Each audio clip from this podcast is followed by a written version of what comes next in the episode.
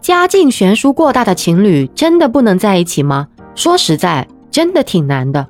Hello，我是您的情感分析师，欢迎收听木子的昏迷不醒情感播客节目。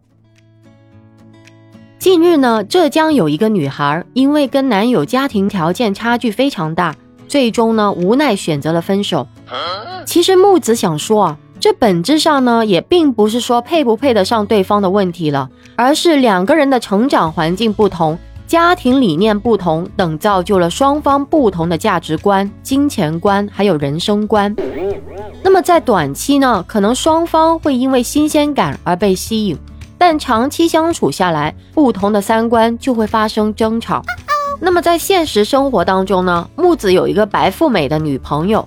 之前呢，他死活要跟他爸爸公司的一名司机结婚，结果呢，结婚才两年时间，前几个月刚刚离婚了。原因就是因为她觉得她婆婆干涉太多了，她婆婆呢觉得她不爱干活，她婆婆每次来都要指手画脚，不知道她不干家务。她说啊，这些保姆做就行了。但是呢，她婆婆就说，女人呐还是要勤俭持家一些。长此以往，这种婆媳矛盾就上升成为了夫妻矛盾了。她老公就觉得啊，自己妈妈辛苦了一辈子，不能在这里受气。我朋友倒觉得，他妈妈辛苦一辈子，那是他爸爸的问题，和他半毛钱关系都没有。最终啊，他们俩也就因为长期这种理念不合而离婚收场了。那你们要知道啊，这种悬殊差异过大，是二十多年逐渐形成的一个习惯。并不是说两个人用两年时间就能够相互适应的，所以啊，童话故事的结尾往往都是王子和公主从此过上了幸福的生活。那么大家有没有思考过一个问题啊？就是为什么往往相亲成功的，或者是很多包办婚姻的，反而最后步入婚姻殿堂之后啊，他们的关系却能越来越稳定，婚后的幸福指数啊在稳步上升。而那些自己选择的，并且经过了深思熟虑、深入了解的那些自由恋爱的人，最后幸福指数反而是逐渐下降呢？门当户对是老祖宗给我们留下一条听起来很荒唐，但却饱含智慧、带着古代大数据影子的择偶标准呢？那么其实呢，门当户对的本质呢，是在于找相似。那其实有很多的心理学，还有亲密关系的理论都是一致这么认为的。两人越相似，今后就越和谐。如果两人彼此没什么了解的时候，我们怎么能确定今后我们俩能不能合得来呢？那肯定是通过家庭看我们是不是有相似的成长背景。好多人呐，把门当户对都单纯的理解成两个家庭的经济实力的匹配，其实这是一种错误的想法。那么木子跟大家举个例子吧，就好比你来自一个普通的一个工人家庭，而你另一半是一个家道中落的落魄千金大小姐，你们两人此时的家庭条件，银行账户里的存款可能都是半斤八两，但是你们俩绝对不是门当户对。再或者说，你们俩都是书香门第，条件相仿，但是呢，你是外婆带大的，而他是父母带大的。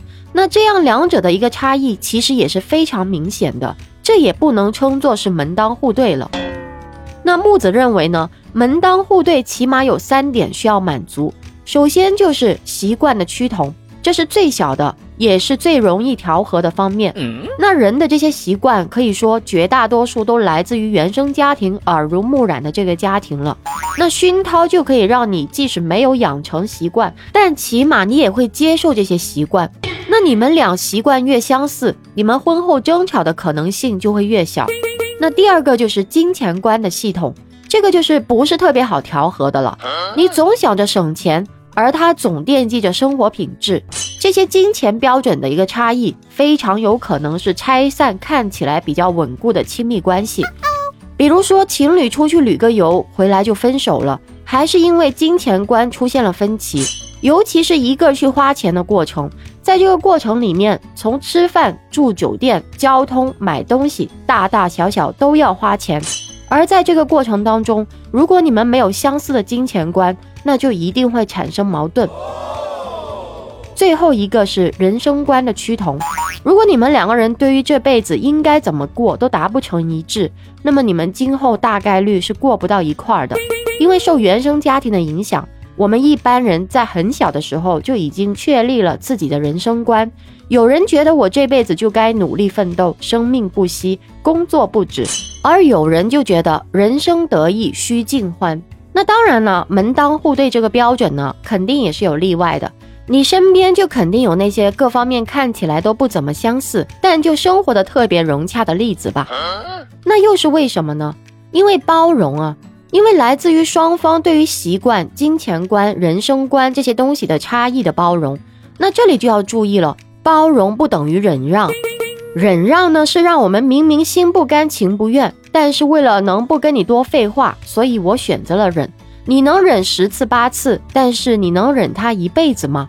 而包容是发自心底的理解和尊重，我没有忍，而是非常坦然的接受我们之间的差异。就好比说，我就觉得你抠门抠得很可爱，他就觉得我买头等舱的机票没毛病，这个就叫做包容。但是呢，你转念想想，为什么他们能做到如此的彼此包容、相互尊重呢？有了问题，第一时间就可以积极沟通解决。其实这还不是因为他们从小观察到父母的相处模式，家庭教育给到他们的一个婚姻观就是这样子吗？所以啊，想破了头脑，最后还不是门当户对。古人的话其实还是很有道理的。今天木子就跟大家聊到这里了。如果有任何的婚姻情感问题，欢迎在下面评论区留言哦。关注我，下期节目再见。